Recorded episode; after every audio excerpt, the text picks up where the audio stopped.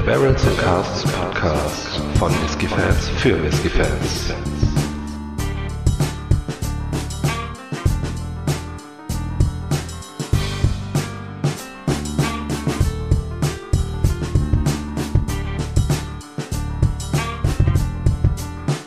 Gut, ja, Part 3. Ähm, Part 3 ist jetzt ja. Ah, Port will noch nicht 3 sagen, sozusagen. Part 3. Faro, geht's jetzt los, ja? Zwei Whiskys probiert, jetzt wirst du lustig. Sehr kennt gut. es. Man kennt es, genau. Ähm, ja, dann auch hier nochmal ganz kurz runtergebrochen, wie wir das jetzt in jedem Part gemacht haben. Ähm, wir verkosten jetzt den Aaron Podcast, äh, Podcast Finish, so. Ähm, die 2020er Version, ähm, auch abgefüllt wie die beiden zuvor mit 50 Volumenprozenten in einer 700 Milliliter Flasche und das Ganze ist nicht gefärbt und nicht kühlfiltriert. So viel dazu. Ja, auf den äh, Podcast äh, finde ich, bin ich ja echt mal gespannt, weil gut, Port ist ja mittlerweile so ein eher gängigeres ähm, Reifungs- oder oder Finish-Mittelchen sozusagen, sprich Jawohl. wo äh, Whisky drin gereift wird. Da kennt man ja normal, also, oder ich sag mal, wir kennen da schon den einen oder anderen, haben da einiges schon probiert. Ähm, Mhm. Gutes sowie Schlechtes. Korrekt. Ähm, Anekdötchen. Ähm, mein Mitbewohner kocht immer sehr gerne mit Port. Hm. Und da habe ich mir natürlich mal nicht nehmen lassen, äh, ein Gläschen davon auch in seiner Reinform zu probieren. Mhm. Jetzt habe ich vergessen, welche Portsorte es war. Es war natürlich der günstige. So, zum Kochen ist klar. Ähm, aber ich fand es sehr spannend, sehr schön, noch mal Für diese den ganzen, Eindruck. Hm. ja, äh, zu wissen, so, wo kommen die Aromen eigentlich her, die ich im Whisky mal so, äh, so sehr schätze, weil tatsächlich, ähm, ja, sehr starke so Erdbeernoten und so weiter, diese, diese sommerlichen roten Früchte irgendwie, natürlich auch ziemlich süß, aber nicht so süß wie ähm, vor Dingen PX Sherry. Mhm. Mm. War sehr spannend. Würde mir, glaube ich, pur besser gefallen als Sherry.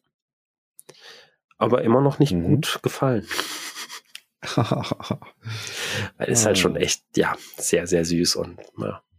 Ja, das ist halt das, das Problem, ne? Das ist, äh, wobei das ja auch bei Sherry so ist, es, ich meine, das ist ja, ist ja schon sehr klebrig alles, ne? Das ist halt wirklich schon eine sehr klebrige Angelegenheit.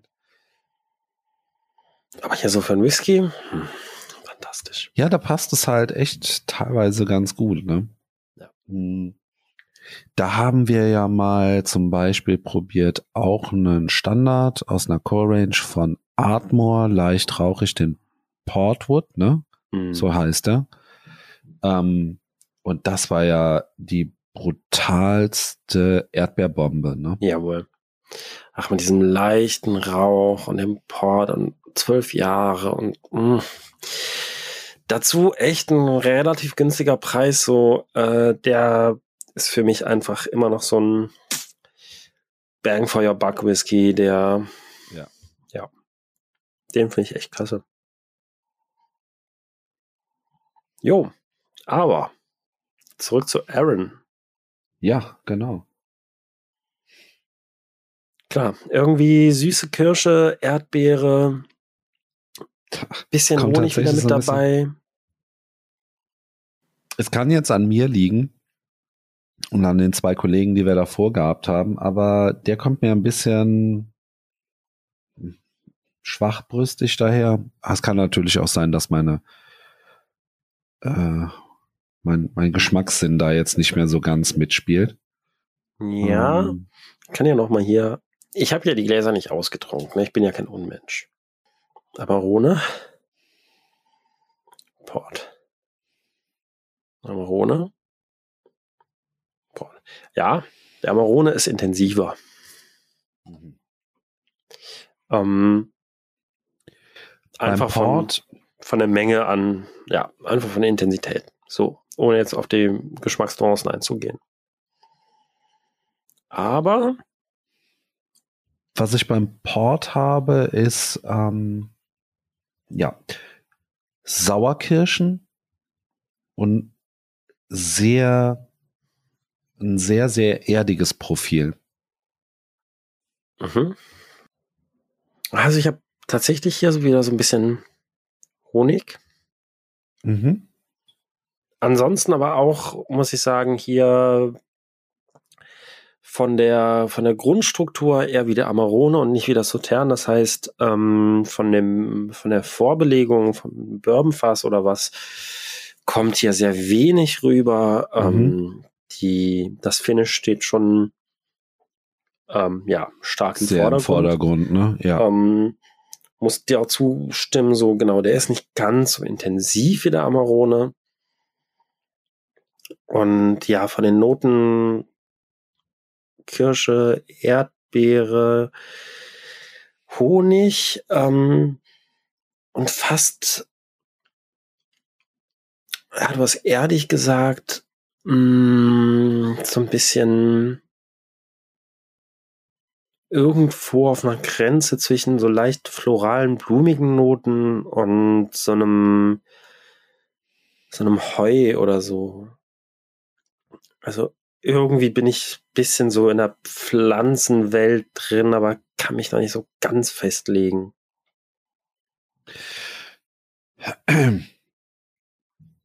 Ich finde tatsächlich von den äh, drei Abfüllungen, die wir jetzt hatten, ist er in der Nase extrem verschlossen. Also du musst wirklich schon dem Ganzen sehr auf den Grund gehen.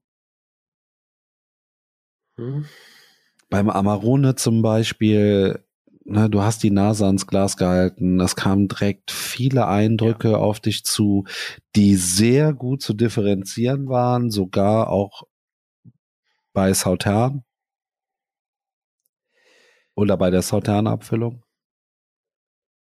Aber hier ist es ein bisschen schwieriger. Ja, ja Sautern auch nicht so wahnsinnig viel zu bieten. Ich glaube, wir hätten die Reihenfolge äh, nicht würfeln sollen, sondern den ähm, Amarone zum Schluss nehmen sollen. So, der ist, glaube ich, einfach der komplexeste. So. Ähm, Ich bin mir nicht sicher, ob ich den verschlossen finde. Ich habe jetzt allerdings auch keinen. Ähm, doch. Ich habe Wassergriff bereit. Aber ich will es noch nicht probieren. Ich will gleich erstmal einen Schluck probieren und dann entscheiden, ob ich da Wasser rein tue, weil mhm. 50 Prozent, da, da muss meiner Meinung nach, vor allem bei den anderen beiden Kandidaten, wäre ich nicht auf die Idee gekommen, da Wasser rein zu tun. Ähm ich glaube einfach, der ist nicht unbedingt verschlossen, sondern bisschen simpler. Neutraler? Bisschen, bisschen gediegener, bisschen ja, einfacher. Schade. Ich finde, der hat einen sehr angenehmen Duft. Sagen wir, mal, wollen wir mal was Positives sagen. Er überfordert auf jeden Fall nicht unbedingt. Nee. Ja, also. Nee, du, ich ähm, würde ich, ich würd tatsächlich sagen, ich würde den mal gern probieren, mal schauen, was jetzt so im Mund passiert weil bis auf, wie gesagt, sehr erdige Nuancen ähm, und die Sauerkirschen. Ja, ich habe jetzt schon tatsächlich im Innern vorher so ein bisschen mit dem mit den Erdbeeren, weißt du? So, das, mhm. das war so jetzt so der Gedanke, ne? Ähm, vielleicht ein bisschen weit, ent, ganz, ganz weit entfernt. Mhm. Aber es ist eher die Sauerkirsche. Ja. Bei mir sogar eher da so eine saftige, süße Kirsche, aber Kleinigkeiten. Mhm. Ja, Flanche. fast ein bisschen hellere Früchte, aber zum Wohl. Wir probieren das mal. Also im Mund weiß dieser Whisky auf jeden Fall wesentlich besser zu gefallen. Da kommt aber sehr hm. viel mehr. Ja. Hallo. Also ein sehr starker Antritt auf jeden Fall. Ja. Hm. Meiner Meinung nach auch wieder äh, ein sehr scharfer Antritt, aber okay. Bisschen. Ja. Äh, Finde ich sogar heftiger als bei den äh, zwei äh, Drums, die wir zuvor hatten. Dafür auf der anderen Seite aber äh, beglückt er dann auch endlich mit Honig, roten Früchten. Tatsächlich kann ich sogar jetzt ein bisschen ähm, in Richtung Erdbeer gehen. Mhm. Puh. Ähm, dann ähm, hast du diese das hat mir schon schon schon äh, ein paar Mal bei äh, diversen Abfüllungen so ein bisschen Mancherie. Mhm. Ne? Also Kirsche, dunkle Schokolade, sowas in der Richtung. Finde ich sehr cool. Ähm, die Schokolade eher schwächer, aber Kirsche auf jeden Fall. Ähm, und tatsächlich so ein bisschen in die Trockenfruchtrichtung gehend mit einer leichten Holzigkeit. Finde ich sehr spannend. Ähm, auch hier wieder so, ja, äh, ich kann ja folgen, aber ähm, so 100%ig sind wir nicht ganz beieinander. Ich habe tatsächlich hier ziemlich viel Vollmilchschokolade. Mhm. Und auch wieder so Honig und tatsächlich auch so ein bisschen so Nussnoten. Also so, ähm, ich würde jetzt gehen in so eine Tafel Schokolade mit so Honigkrokant oder sowas drin. Mhm, ähm, okay. Irgendwie so die Richtung, so, ähm, bisschen Karamell vielleicht auch. Mm. Mhm. Und ja, Frucht auf jeden Fall, aber auch, also ja, Erdbeere, Kirche lässt tatsächlich ein bisschen nach. Honigmelone, ich bin hier wieder sehr bei Honig irgendwie bei dem Whisky.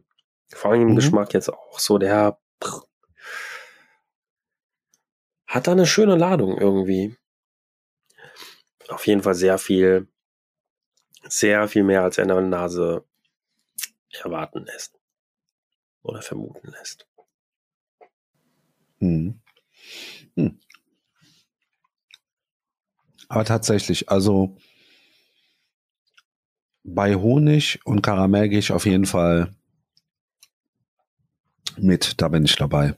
Mhm. Das habe ich jetzt auch noch mal so verstärkt. Gut, ich habe mich natürlich jetzt auch ein bisschen drauf konzentriert. Beeinflusst natürlich auch noch ein bisschen, aber ja, ich würde da definitiv mitgehen. Das ist, ja, doch, das wäre so die, der Aromenkorb sozusagen. Trotzdem ähm, eine Holzigkeit beziehungsweise eine krasse Trockenheit, die sich da noch im Mund ausbreitet. Mhm wenn auch nur kurz, was ich auch ganz angenehm finde. Ja. Mm, und ja, so im Abgang ähm, haben wir noch so ein bisschen tatsächlich ein bisschen, na, nicht Lakritz, aber so in die Richtung gehen, Süßholz vielleicht so ein bisschen, nochmal eine leichte Holzigkeit und ähm, tatsächlich auch nochmal so eine dunkle Schokolade. So, also wird sich mhm. wirklich so 80 Prozent oder 85 Prozent dunkle Schokolade. Spielt sich also im Mund bis in den Abgang wesentlich besser ein äh, für mich als, als gerade ähm, in der Nase. Da war ein bisschen enttäuschend, leider. Mhm. Ähm, holt aber noch mal gut auf auch, ja. wenn ich nicht sagen, also auch kann ich da leider jetzt nicht sagen, dass er das Ganze komplett oder hier nochmal komplett das Ruder rumreißt, dass ich sagen würde, jetzt okay, äh, ja, ne, guter Whisky, äh, nee, ist, ist schon okay, aber also haut einen jetzt nicht um. Genau. Ja. So.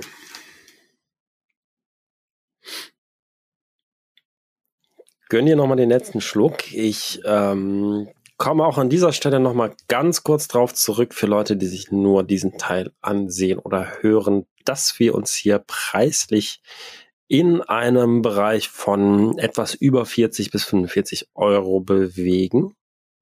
Mhm.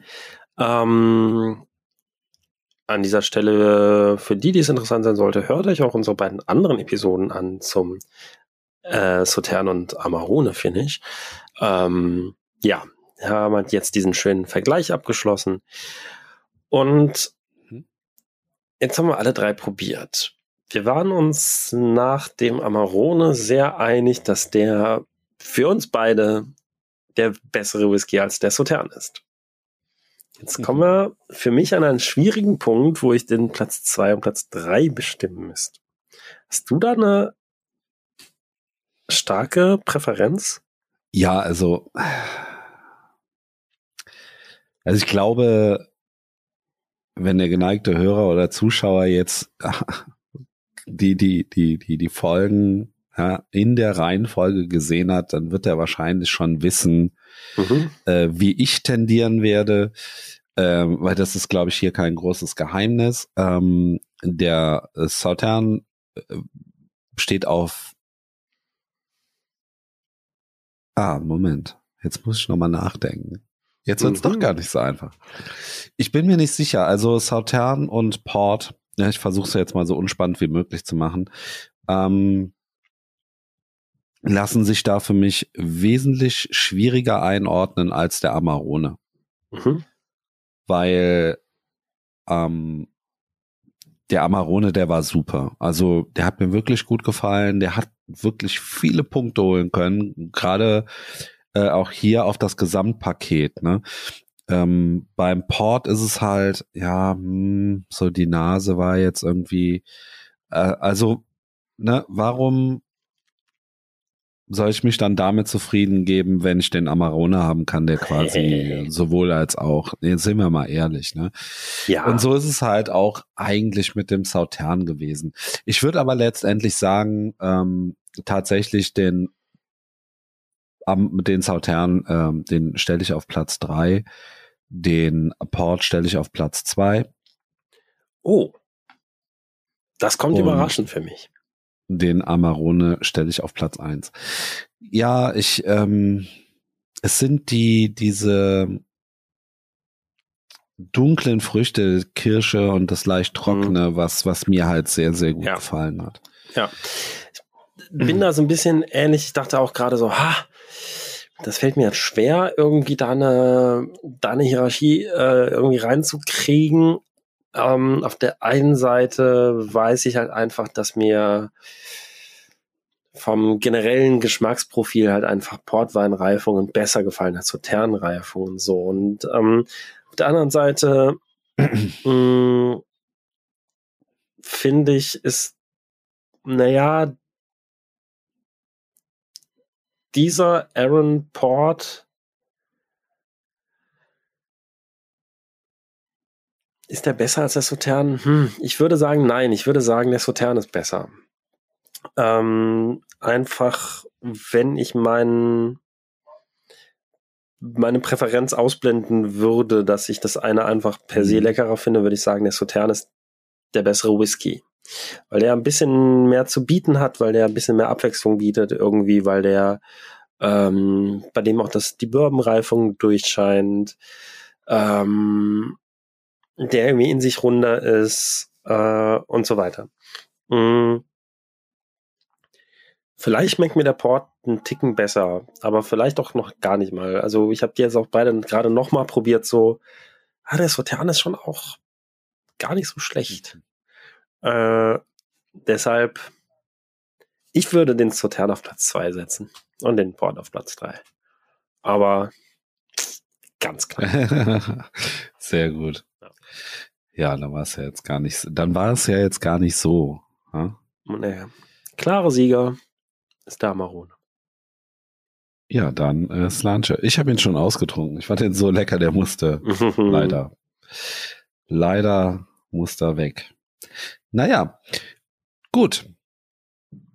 Es war auf jeden Fall ein super interessantes Tasting. Absolut. Ähm, wenn's ja auch auch wenn es jetzt etwas schnell ging, aber ähm, das muss ja nichts heißen. Die Flaschen sind ja noch relativ gut zu bekommen. Da kann man ja eventuell das Ganze noch mal in Ruhe irgendwann ähm, sich einverleiben und genießen sozusagen. Und ich würde sagen, in diesem Sinne, vielen Dank, Faro.